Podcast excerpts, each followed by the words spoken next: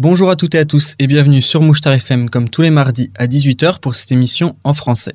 Et aujourd'hui je vous retrouve pour parler cinéma dans un nouvel épisode de Ciné Mardi. Après les deux précédents programmes consacrés au cinéma d'animation du japonais Isao Takahata, je pense qu'il est temps de revenir au cinéma en prise de vue réelle, mais de ne pas quitter le continent asiatique pour autant. Si vous avez écouté les précédents épisodes de Ciné Mardi, vous l'aurez facilement compris, mais je suis un grand amateur de films asiatiques notamment car ces derniers m'apparaissent très différents sur bien des points par rapport au cinéma occidental auquel l'on est plus habitué en Europe. Et c'est pourquoi j'aime en parler dans ces émissions et essaye de vous le partager. Et pour ce nouveau programme, je me suis replongé dans une analyse cinématographique réalisée durant mes études, et me suis dit qu'il pouvait être intéressant d'y consacrer un ciné mardi.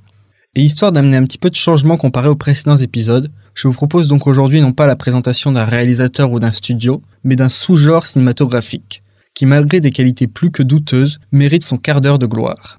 Bien loin du génie cinématographique des précédents réalisateurs évoqués dans les ciné-mardis, je vous invite aujourd'hui à un voyage dans le merveilleux univers des nanars et des films d'exploitation, avec l'une de ses plus belles branches qui s'est épanouie dans les années 70 au milieu des studios hongkongais. Entre ridicule, extravagance et démesure, l'épisode du jour s'annonce explosif et non dénué d'une certaine note d'humour et d'ironie. Alors si certains d'entre vous ont déjà deviné de quoi nous allons parler, toutes mes félicitations. Quant aux autres, je vous laisse avec le générique de cette émission et quelques extraits provenant des films du jour afin de mieux apprécier la qualité sonore de ces derniers. Alors, installez-vous confortablement et ouvrez grand vos oreilles car ce 13e épisode de Ciné Mardi va maintenant commencer.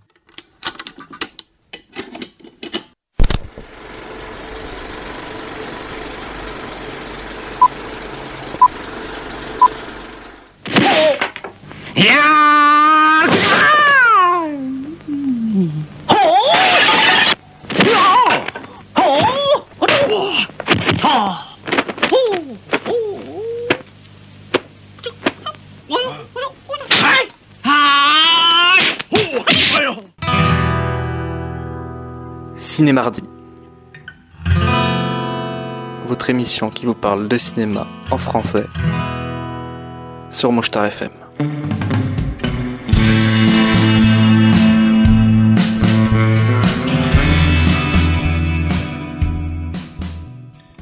Après ces douze voix, vous aurez peut-être remarqué une certaine ressemblance avec un grand acteur, rendu célèbre pour ses compétences martiales et immortalisé dans un magnifique costume jaune.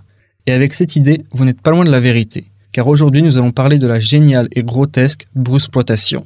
Un épisode dans lequel nous allons partir à la découverte de cette partie de l'histoire du cinéma, notamment à travers la présentation et la rapide analyse de l'un de ses films emblématiques.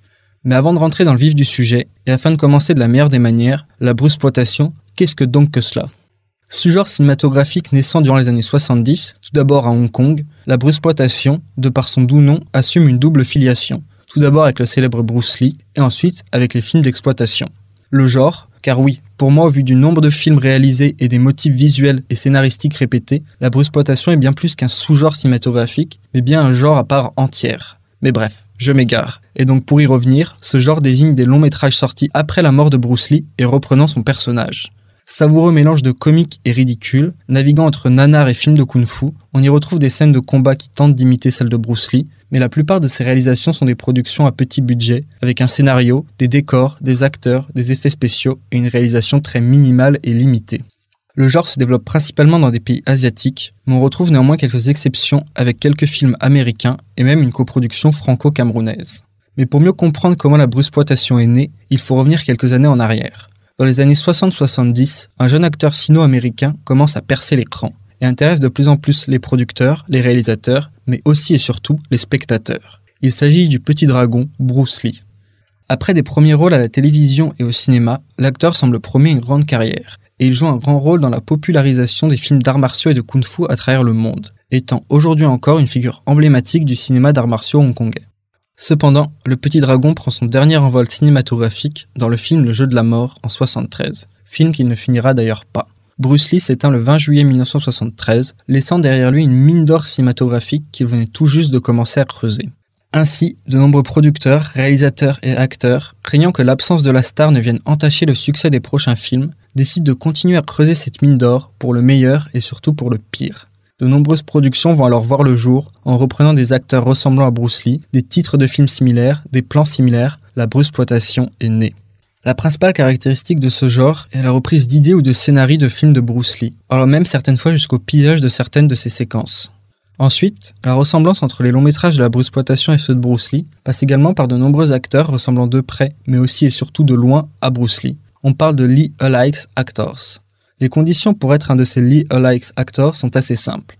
Être asiatique, quoique même sur ce point certaines exportations ont eu lieu, telles qu'un fameux Bruce Lee turc, avoir une coupe au bol, afin de pousser la ressemblance physique avec le Bruce d'origine, même si là aussi des expérimentations ont eu lieu, comme le superbe Bronson Lee, cumulant la coupe au bol de Bruce et la moustache de Charles Bronson. Qu'est-ce que le cinéma peut espérer de mieux? Ensuite, porter des lunettes de soleil, car Bruce Lee en portait souvent en public, et cela permet également de masquer le visage des faux Bruce. Puis, maîtriser quelques mouvements d'arts martiaux, mais pas besoin d'être un expert, le minimum est souvent suffisant, sans oublier de pousser le même cri que le Bruce d'origine lors des combats, les fameux Oh ou Ah, et ne pas hésiter à en abuser. Et enfin, l'un des derniers éléments récurrents, ne pas oublier de se frotter le nez avant chaque combat, l'une des mimiques typiques de Bruce Lee. La ressemblance va jusque dans le nom des différents acteurs, qui par les pseudonymes qu'ils prennent cherchent à assurer leur filiation avec Bruce Lee. Ainsi on retrouve Bruce Le, Bruce Lee L.I., Bruce Lai, Bruce Liang, Dragon Lee et bien d'autres encore que je vous laisse le plaisir d'aller découvrir par vous-même. Puis, l'affiliation avec Bruce Lee se retrouve aussi dans les titres des films, qui soit ressemblent à des titres de films dans lesquels Bruce a joué, Big Boss à Bornéo, La Fureur de Vaincre partie 2, soit des titres de films qui citent directement Bruce Lee, The Image of Bruce Lee, The Real Bruce Lee. La bruxploitation étant un sous-genre du film d'arts martiaux et du nanar ou film d'exploitation, on retrouve des caractéristiques propres à ces deux genres.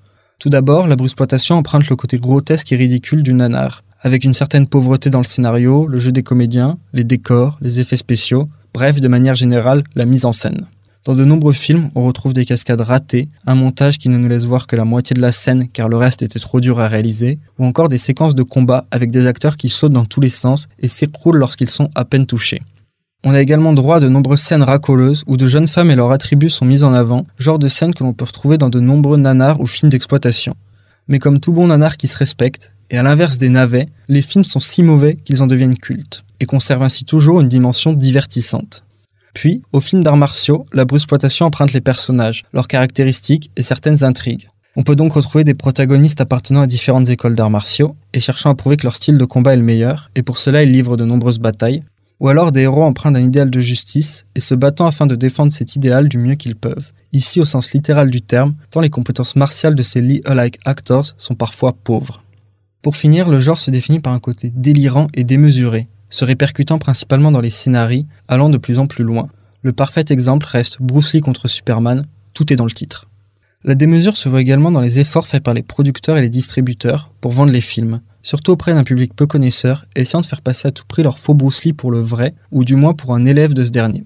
Un aspect commercial que l'on observe surtout sur les affiches des films ou jaquettes des cassettes de l'époque, avec le vrai nom de Bruce Lee inscrit, une véritable photo de lui, pour au final se retrouver avec un Bruce presque Lee, mais pas complètement.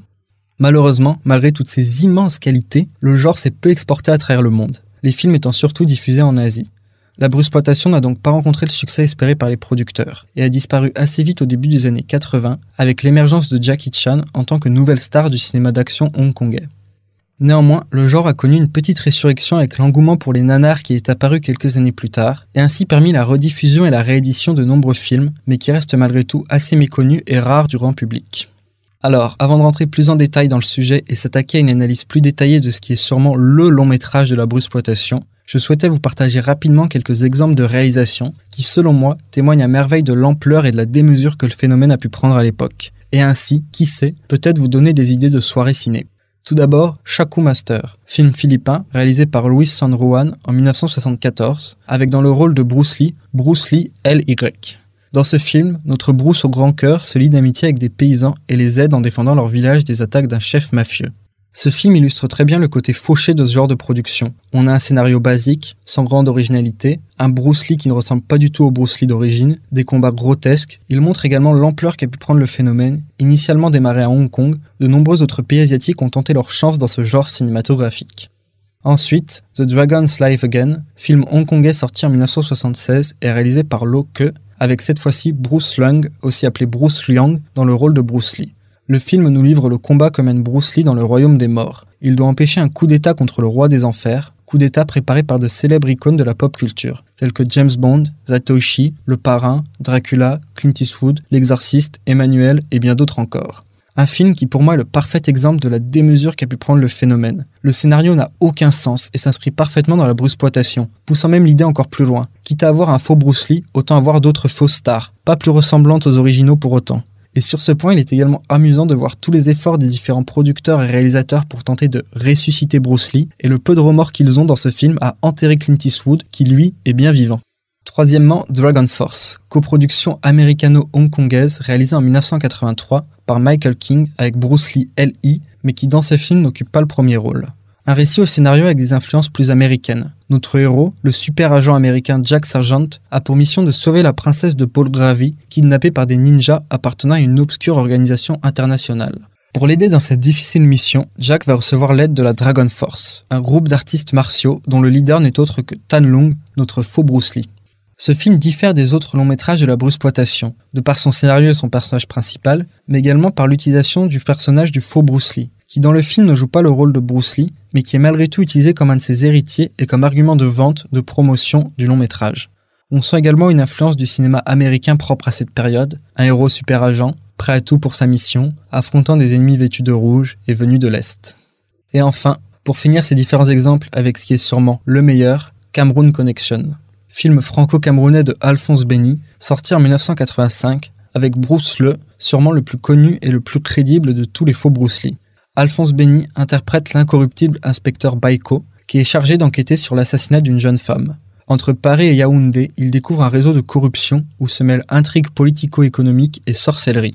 Bruce Le interprète ici un malfrat qui accompagne l'inspecteur Baiko dans le but de le trahir et l'abattre. Cependant, il est torturé par l'amitié qu'il éprouve pour ce dernier. De nouveau, un parfait exemple de l'ampleur qu'a pu prendre le phénomène de la bruceploitation et la diversité des rôles qu'ont pu jouer nos faux Bruce Lee. Ce long métrage montre également l'aspect vendeur que pouvait avoir un de ses Leo-likes actors dans un film d'exploitation au petit budget tel que celui-ci. Phénomène illustré par certaines affiches du film sur lesquelles Bruce est au centre, son nom est écrit en gros, bien qu'au final il n'apparaisse qu'une vingtaine de minutes et que du point de vue d'une cohérence scénaristique, la présence d'un expert d'arts martiaux asiatiques dans une affaire de corruption entre la France et le Cameroun semble difficile à justifier. En somme, Cameroon Connection est un parfait exemple de la bruceploitation, mais qui reste malgré tout bien loin du chef-d'œuvre ultime. Le film qui pousse le genre à son paroxysme et qui apparaît ainsi comme pleinement ancré dedans et son parfait représentant. Le cultissime The Clones of Bruce Lee. Comme le dit l'affiche, The Mightiest Power Imaginable, not one, not two, but three Bruce Lees. Avec un tel argument, le film ne peut être que parfait. Sorti en 1977, réalisé par Joseph Velasco alias Joseph Kong et également produit par Dick Randall, un fameux producteur de la bruceploitation. Parmi le casting d'exception de ce film, on peut retrouver Bruce Le, Dragon Lee, Bruce Lee, mais également Bruce Tai, un autre Lee-alike actor, mais qui ne joue pas le rôle de l'un des clones. Mais avant de rentrer plus en détail dans ce film, je pense qu'un petit résumé s'impose, tant l'histoire est dense et impressionnante. Bruce Lee vient tout juste de mourir et Mr. Collins, un agent secret du SBI, les services secrets britanniques, contacte le professeur Lucas, un scientifique de génie, pour qu'il clone Bruce Lee. Lucas s'exécute et crée trois clones, qu'il contrôle vocalement grâce à une étrange machine. Les clones sont alors utilisés par le SBI pour combattre le crime. Le clone numéro 1 est envoyé, infiltré en tant qu'acteur chez un producteur corrompu, faisant de la contrebande d'heures afin de l'arrêter en plein délit. Pendant ce temps, Bruce Lee numéro 2 et 3 sont envoyés en Thaïlande pour arrêter le docteur Nai, un scientifique fou voulant prendre le contrôle du monde à l'aide d'une armée d'hommes métal qu'il vient tout juste de créer. Pour cette périlleuse mission, les deux clones sont aidés par un agent local du SBI, Chuck. Et comme tout bon film d'arts martiaux, The Clone of Bruce Lee se termine par un final d'anthologie que je préfère taire afin de vous laisser découvrir ce chef-d'œuvre par vous-même et pleinement l'apprécier. Et pour commencer à en parler, je pense que faire un rapide tour d'horizon des Lee-alike actors de ce film est un bon point de départ. Tout d'abord, Bruce Le, qui interprète le clone numéro 2. Sûrement le faux Bruce Lee le plus connu, de par sa ressemblance physique avec l'original et ses capacités martiales. Il s'agit peut-être d'un des seuls Leo-likes actors qui a su tirer son épingle du jeu en existant en tant que faux Bruce Lee. Il est celui qui a joué dans le plus de films de la bruceploitation, et petit détail amusant, pour vendre cet acteur et assurer ses liens avec Bruce Lee, les producteurs racontaient que lorsqu'un élève dépassait le maître dans les arts martiaux, il récupérait le nom du maître en enlevant la dernière lettre. Ainsi, Bruce Le serait l'élève qui a dépassé Bruce Lee. Second acteur et qui joue le clone numéro 1, Dragon Lee. Un autre Lee-like acteur qui a su se démarquer du lot dans ce tourbillon de faux Bruce, notamment en étant l'un des rares véritables artistes martiaux. Malgré une ressemblance physique moyenne et un jeu d'acteur au même niveau, Dragon Lee a su étonnamment mener une carrière assez longue et variée. Troisième clone de Bruce Lee, interprété par Bruce Lee, un acteur assez peu connu, il a surtout joué dans des films de kung-fu de bas étage, la plupart faisant partie de la bruce-exploitation. Et enfin, détail amusant et complètement incohérent, Bruce Tai, un autre Lee-alike actor, mais qui ne joue pas l'un des clones de Bruce Lee et n'est pas présenté dans le film en tant que faux Bruce Lee, mais qui est bel et bien là, et c'est sûrement le faux Bruce Lee le moins connu du film. Il a joué dans très peu d'autres longs métrages, et on se souvient de lui quasiment uniquement pour son rôle dans The Clones of Bruce Lee. Et maintenant que les présentations sont faites, passons à une rapide analyse du film par rapport au genre. The Clone of Bruce Lee apparaît tout d'abord comme LE film de la Bruce-exploitation, étant la parfaite illustration du genre et combinant toutes les caractéristiques propres à ce dernier. Le premier point que l'on peut noter et que j'ai déjà évoqué est l'utilisation de ces Lee Alikes Actors, qui regroupent tous les éléments nécessaires pour copier Bruce Lee. On a bien les lunettes de soleil, la coupe au bol, les combats, les cris, le pouce sur le nez et bien d'autres encore.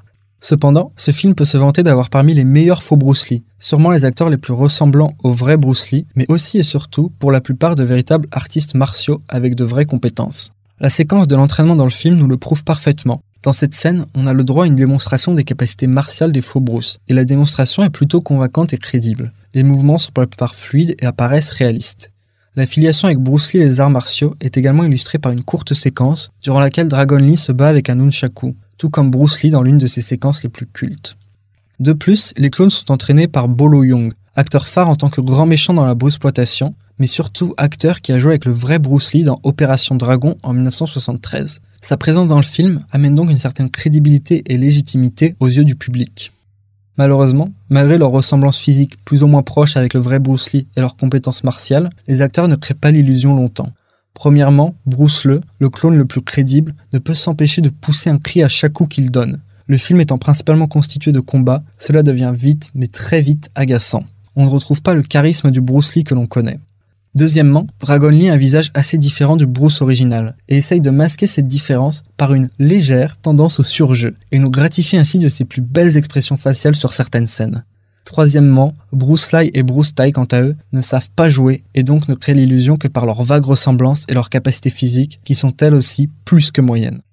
Malgré tout, les clones restent crédibles en tant que combattants et font bien entrer le film dans un sous-genre du film d'arts martiaux.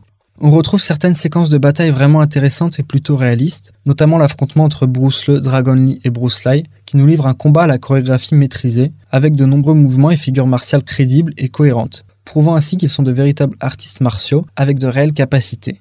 Mais capacités qui sont malheureusement gâchées et perdent leur intensité par un découpage et un montage totalement à côté de la plaque, et qui fait des scènes de combat des séquences au final assez longues et ennuyeuses et surtout très répétitives. Le film peut également être identifié comme un film d'arts martiaux par son récit, qui reprend des éléments que l'on retrouve dans les films du genre. On peut par exemple faire un lien avec Opération Dragon, film où Bruce Lee, le seul et l'unique, est contacté par la police pour infiltrer un tournoi d'arts martiaux, dans The Clone of Bruce Lee, nos bros sont également utilisés par la police, par les services secrets pour remplir des missions, mettre fin à différents trafics ou expériences douteuses.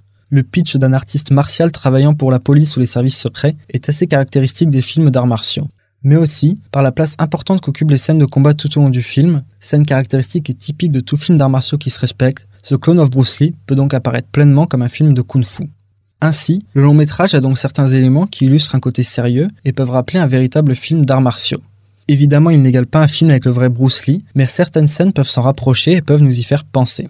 Cependant, malgré ces quelques éléments sérieux, le film se distingue surtout par son côté grotesque et ridicule, l'ancrant beaucoup plus dans le nanar que dans le film de kung-fu ou d'arts martiaux.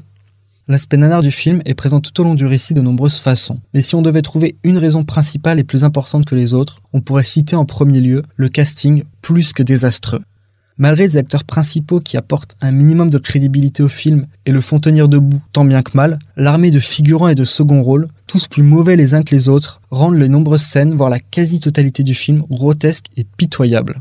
Tout d'abord, les personnages secondaires, qui occupent une place importante dans l'histoire, sont interprétés par des acteurs au jeu plus qu'approximatifs. On en a l'exemple parfait avec le docteur Nye et son rire démoniaque de grand méchant, si naturel, ou encore le très mauvais John Tiben qui interprète le professeur Lucas et qui dans ses séquences semble toujours bien plus intéressé par les lumières qui clignotent sur les machines à ses côtés que par le film et la performance qu'il doit livrer. Aux côtés de ces personnages secondaires au jeu d'acteurs assez mauvais, on a également une légion de figurants au jeu d'acteurs clairement mauvais. Les figurants sont surtout là pour les scènes de combat, et puisqu'elles occupent plus de deux tiers du film, ils sont très souvent à l'écran, certaines scènes deviennent alors irréalistes, avec les combattants joués par les figurants donnant des grands coups dans le vent et criant le plus fort possible, s'effondrant même s'ils ne sont pas touchés, et décrédibilisant ainsi de nombreuses séquences. Le grotesque du nanar est aussi amené par des bruitages d'une qualité rare, poussant le réalisme de certaines scènes à son paroxysme. Ainsi, lorsque les clones de Bruce Lee combattent, le bruit du vent souffle à chacun de leurs mouvements, comme s'ils perforaient l'air de leur puissance. Mais ce n'est pas tout. Le bruitage est différent lorsque les poings et les pieds des combattants s'entrechoquent. On alterne souvent entre deux types de sons. Soit un bruit assez métallique et sec, qui rend le combat plus féroce, plus violent, soit un bruit plus mou, moins agressif, comme si les personnages se donnaient des petites claques, et le combat prend un caractère beaucoup plus ridicule. Et puisque je sens que vous le réclamez, voici rien que pour vos oreilles, une sublime sélection de ces parfaits bruitages.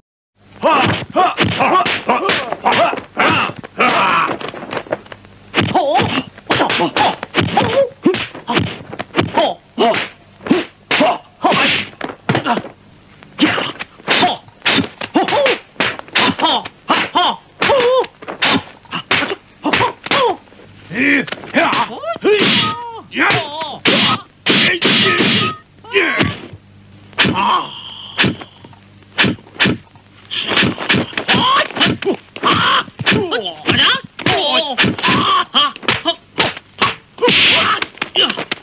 après cette douce écoute, on comprend que cette alternance entre ces deux ambiances sonores opposées rend les combats incohérents et difficiles à comprendre, la violence visuelle ne s'accordant pas toujours avec la bande son et vice-versa. Cet aspect ridicule et incompréhensible est rendu encore plus important par les nombreuses scènes de combat tout au long du film, mais aussi par le peu de dialogue et de musique durant ces scènes, ayant pour unique bande son les bruitages. Les scènes de bataille, où la tension dramatique est censée être importante, apparaissent alors ridicules et exagérées et perdent toute leur intensité et tout leur sens.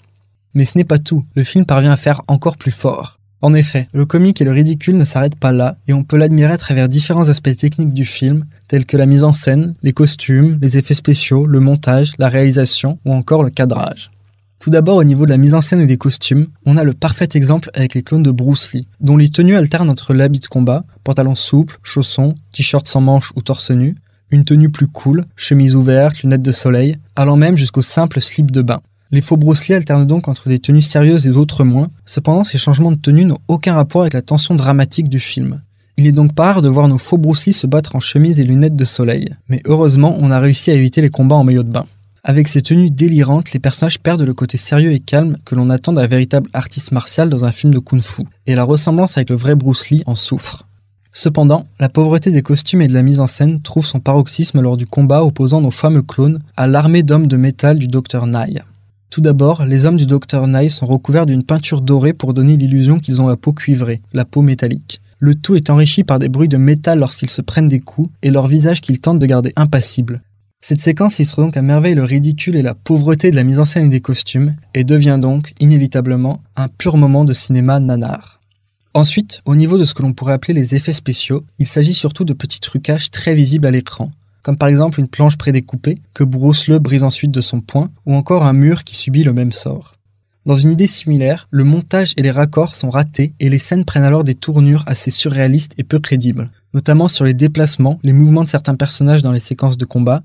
Puis, pour continuer avec les erreurs de montage, on a aussi de nombreux faux raccords, principalement sur les lunettes de soleil des clones, qui passent leur temps à les perdre, à les retrouver, à les reperdre entre chaque combat.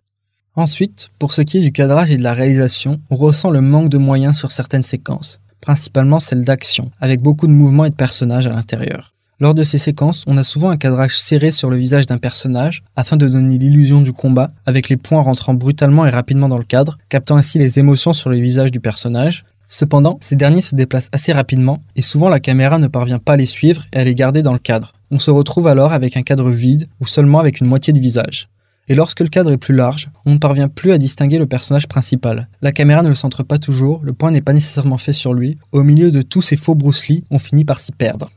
Tous ces éléments soulignent donc un manque de moyens techniques et financiers assez flagrant, et qui viennent entacher la qualité et la réalisation de certaines scènes. Cependant, un manque de moyens n'empêche pas nécessairement d'écrire une bonne histoire. Mais de ce point de vue-là aussi, The Clone of Bruce Lee est loin d'être une réussite. Le récit cumule de nombreuses incohérences et bizarreries scénaristiques tels que l'ordre de création des clones, respectivement Bruce Lee numéro 2, Bruce Lee numéro 3 et enfin Bruce Lee numéro 1. À ces incohérences s'ajoutent des facilités dans le scénario, avec comme exemple le plus marquant les hommes de métal du Dr Nye, qui semblent imbattables et qui finalement peuvent mourir grâce à une plante empoisonnée. Une plante découverte lorsqu'un homme de métal s'est malencontreusement pris un coup, est tombé au sol la bouche ouverte, et en voulant se relever, referme sa bouche sur la fameuse plante, l'avale et en meurt. Comme quoi, il en faut peu pour trouver une solution. Puis, à cela s'ajoutent des plans uniquement avec une fonction vendeuse, une fonction racoleuse, avec des femmes à moitié nues courant sur la plage. Plans qui n'apparaissent pas juste une fois ou de manière anecdotique, mais lors d'une séquence d'environ 3-4 minutes et qui n'apporte aucun intérêt scénaristique et ancre bien le film dans le nanar, le film d'exploitation, plus que dans le film d'art martiaux. Cependant, cette séquence n'apparaît pas dans toutes les versions du film, mais il serait dommage de la manquer, ne serait-ce que pour admirer nos faux Bruce en slip de bain, ou l'un des meilleurs moyens de définitivement briser la classe du vrai Bruce Lee. Ainsi, avec tous ces éléments, The Clone of Bruce Lee apparaît comme une réalisation avec l'ambition d'être un bon film d'arts martiaux, à la manière des films avec le vrai Bruce Lee. Cependant, face à la pauvreté de l'histoire, de la mise en scène, des décors, de la réalisation, le manque de moyens et d'imagination pour y parvenir se fait clairement ressentir. Et le long métrage prend une tournure plus ridicule, plus grotesque, plus amusante, et tombe inévitablement dans le nanar. The Clone of Bruce Lee semble donc être le film parfait de la bruxploitation. On y retrouve toutes les caractéristiques définissant le genre. Cependant, il est intéressant de voir que ces caractéristiques sont poussées à leur extrême, à leur paroxysme, et elles se multiplient tout au long du récit ce qui peut rendre le long métrage sur certains points marginal par rapport aux autres films de la bruxploitation, et peut ainsi même apparaître critique vis-à-vis du genre sur certains aspects. Tout d'abord, de par son titre et son affiche, The Clone of Bruce Lee s'écarte du chemin de la bruxploitation. Il assume pleinement son côté faux et nous annonce une avalanche de faux Bruce Lee.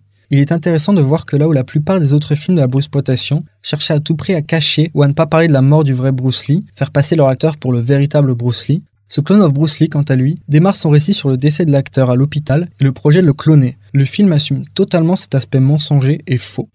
Ensuite, le film détruit complètement l'aspect d'un Bruce Lee unique. Tout d'abord avec le clonage du personnage, mais aussi par la présence de Lee Likes actor complètement injustifié. Le meilleur exemple étant le personnage de Chuck, joué par un Lee Likes acteur, qui semble donc être un des clones, qui les suit dans leur mission, les aide, qui ressemble à un Bruce Lee, qui se bat comme un Bruce Lee, qui s'exprime comme un Bruce Lee, mais finalement n'en est pas un. Ce personnage rend donc le fait de cloner Bruce Lee complètement ridicule et incohérent. On peut aussi ajouter la légion de figurants ayant une coupe au bol à la Bruce Lee et un look assez similaire, multipliant ainsi les faux Bruce et perdant le spectateur. On ne sait plus qui est qui, surtout pour les personnages principaux, et on perd le héros unique et facilement reconnaissable et identifiable. Cet aspect peut apparaître comme une mise en abîme et une critique du genre et de ses productions, qui cherchent à multiplier les faux Bruce Lee, mais finalement cela perd le public et ne rend pas hommage à la légende qu'était l'acteur. Et cet aspect marginal, de mise en abîme et de critique du genre, est surtout dû à un passage du film. Celui où Bruce Lee numéro 1 est envoyé en infiltration chez le producteur. Ainsi, notre faux Bruce joue un personnage qui se fait passer pour un acteur qui doit jouer dans des films de la bruxploitation. Bien que ce ne soit pas dit clairement qu'il s'agisse de ce genre de film, le doute est peu permis. Ce Clone of Bruce Lee met donc en scène un tournage de films de la bruxploitation et illustre ainsi les méthodes de travail, la manière de tourner, la manière de penser du réalisateur, de construire l'histoire. Mais la critique de ce genre cinématographique est principalement faite par le personnage du producteur, qui est contrebandier d'or. Il est ainsi montré comme fourbe, lâche, véreux et vénal. Si on fait un parallèle avec la bruxploitation, cela peut correspondre à l'attitude des producteurs qui n'hésitent pas à utiliser à massacrer honteusement l'image, le personnage de Bruce Lee, avec l'espoir que les films soient un succès et leur rapportent ainsi beaucoup d'argent. Donc, par la multiplication de son côté faux pleinement assumé, The Clone of Bruce Lee se distingue de certains longs métrages de la bruxploitation. De plus, par la multiplication des faux Bruce et par certaines séquences et certains dialogues, il peut apparaître comme une critique du genre, de ses méthodes de réalisation et de production. Cependant, cet aspect critique semble paradoxal et perd de sa splendeur avec le récit qui malgré tout utilise l'image de Bruce Lee pour vendre son film. De plus, le producteur de The Clones of Bruce Lee, Dick Randall, a produit énormément de films de la bruxploitation, et il est peu probable qu'il ait produit un film qui critique ses propres méthodes. Ainsi, ce possible aspect critique du long métrage est donc plus probablement une tentative pour essayer de se démarquer des autres films du genre, ou peut-être une suranalyse de ma part. Mais au final, ce qui est sûr, c'est que cet aspect reste assez marginal et n'est pas du tout représentatif de l'entièreté du film. Ce Clone of Bruce Lee, loin de se montrer critique envers le phénomène, tombe pleinement dedans, avec toutes ses qualités, mais surtout tous ses défauts, il devient finalement le film le plus représentatif et le plus culte de la bruxploitation celui dont aujourd'hui encore, lorsque l'on cherche à définir le genre, est toujours cité comme l'exemple numéro 1. Et enfin, pour conclure sur tout cela, la bruxploitation, comme je l'ai déjà évoqué, m'apparaît plus qu'un simple sous-genre, mais bel et bien un genre cinématographique à part entière et unique en son genre, avec des codes et des caractéristiques qui lui sont propres et qui se retrouvent à travers de nombreuses productions, se définissant principalement par l'exploitation, souvent honteuse et ratée, de l'image du personnage de Bruce Lee. Ce genre apparaît donc comme un cinéma cherchant avant tout à faire du profit au mépris de la qualité, étant ainsi le témoin de cette dimension parfois capitaliste, industrielle et peu scrupuleuse du 7e art. Mais dans le même temps, la bruxploitation est aussi le témoin d'une époque cinématographique, où de nombreuses personnes ont tenté l'aventure cinéma, se sont lancées dedans, et ainsi toutes sortes de films ont vu le jour. De plus, comme tout bon nanar, le genre a donné naissance à toute une flopée de films, si mauvais qu'ils en sont devenus cultes, et qui, qu'on le reconnaisse ou non, font partie intégrante de notre histoire du 7e art, et ajoutant une sorte de charme et de plaisir coupable, et illustrant ainsi les possibilités infinies que permet le cinéma, pouvant aller jusqu'au scénarii, aux réalisations les plus extravagantes. Et dans cette idée, ce genre ainsi que les nanars au sens plus général sont des réalisations qui me tiennent à cœur, car étant l'expression de la plus grande force du cinéma, une forme d'art où tout semble possible, pour le meilleur comme pour le rire. Enfin, la bruxploitation est unique, car c'est le seul genre qui a autant exploité un acteur, une personnalité, n'existant que par Bruce Lee, et témoignant donc de la capacité du cinéma à créer des stars, des légendes, pour qui l'admiration et l'engouement sont énormes et restent intacts, aujourd'hui encore, avec par exemple la sortie récente en 2016 de Birth of the Dragon, biopic sur le grand Bruce Lee, le seul et l'unique, démontrant ainsi que le petit dragon est éternel et vit toujours à travers son art. Et c'est là-dessus que ce cinémardi touche bientôt à sa fin. J'espère donc que ce programme, quelque peu différent par rapport à d'habitude, vous aura plu et intéressé. Comme toujours, il s'agit d'un avis purement personnel, et je vous invite donc à aller vous faire le vôtre par vous-même. Si vous n'êtes pas effrayé par ce que vous allez découvrir, de nombreux films sont disponibles sur YouTube, alors bonne chance. Même si tous ces longs métrages de la bruxploitation ne sont pas des chefs-d'œuvre inoubliables, ils restent très plaisants à regarder et il me semble difficile de retenir en fou rire face à certaines séquences. C'est pourquoi il me semblait intéressant d'en parler dans cette émission et ainsi vous faire découvrir un cinéma qui est sûrement moins connu, moins majestueux, moins impressionnant, mais tout autant divertissant. Et si le sujet vous intéresse et que vous souhaitez l'approfondir, je vous recommande la série d'Arte Nanaroscope, disponible sur YouTube, et le site Nanarland, véritable bible de tous ces films plus que moyens et qui m'ont grandement aidé dans l'écriture de cet épisode. Sur ce, je vous donne rendez-vous pour un prochain ciné mardi, qui sera cette fois-ci dédié à un réalisateur dont j'attends avec impatience la sortie de son prochain film, et qui a un cinéma si unique et si identifiable grâce à ses images. Alors, au revoir et à bientôt sur Mouchtar FM, sur les ondes au 89.6, mais aussi sur les internets, sur notre Facebook pour connaître et avoir toutes les infos des futures émissions, et également en podcast si vous n'en avez pas eu assez. Bon film à tous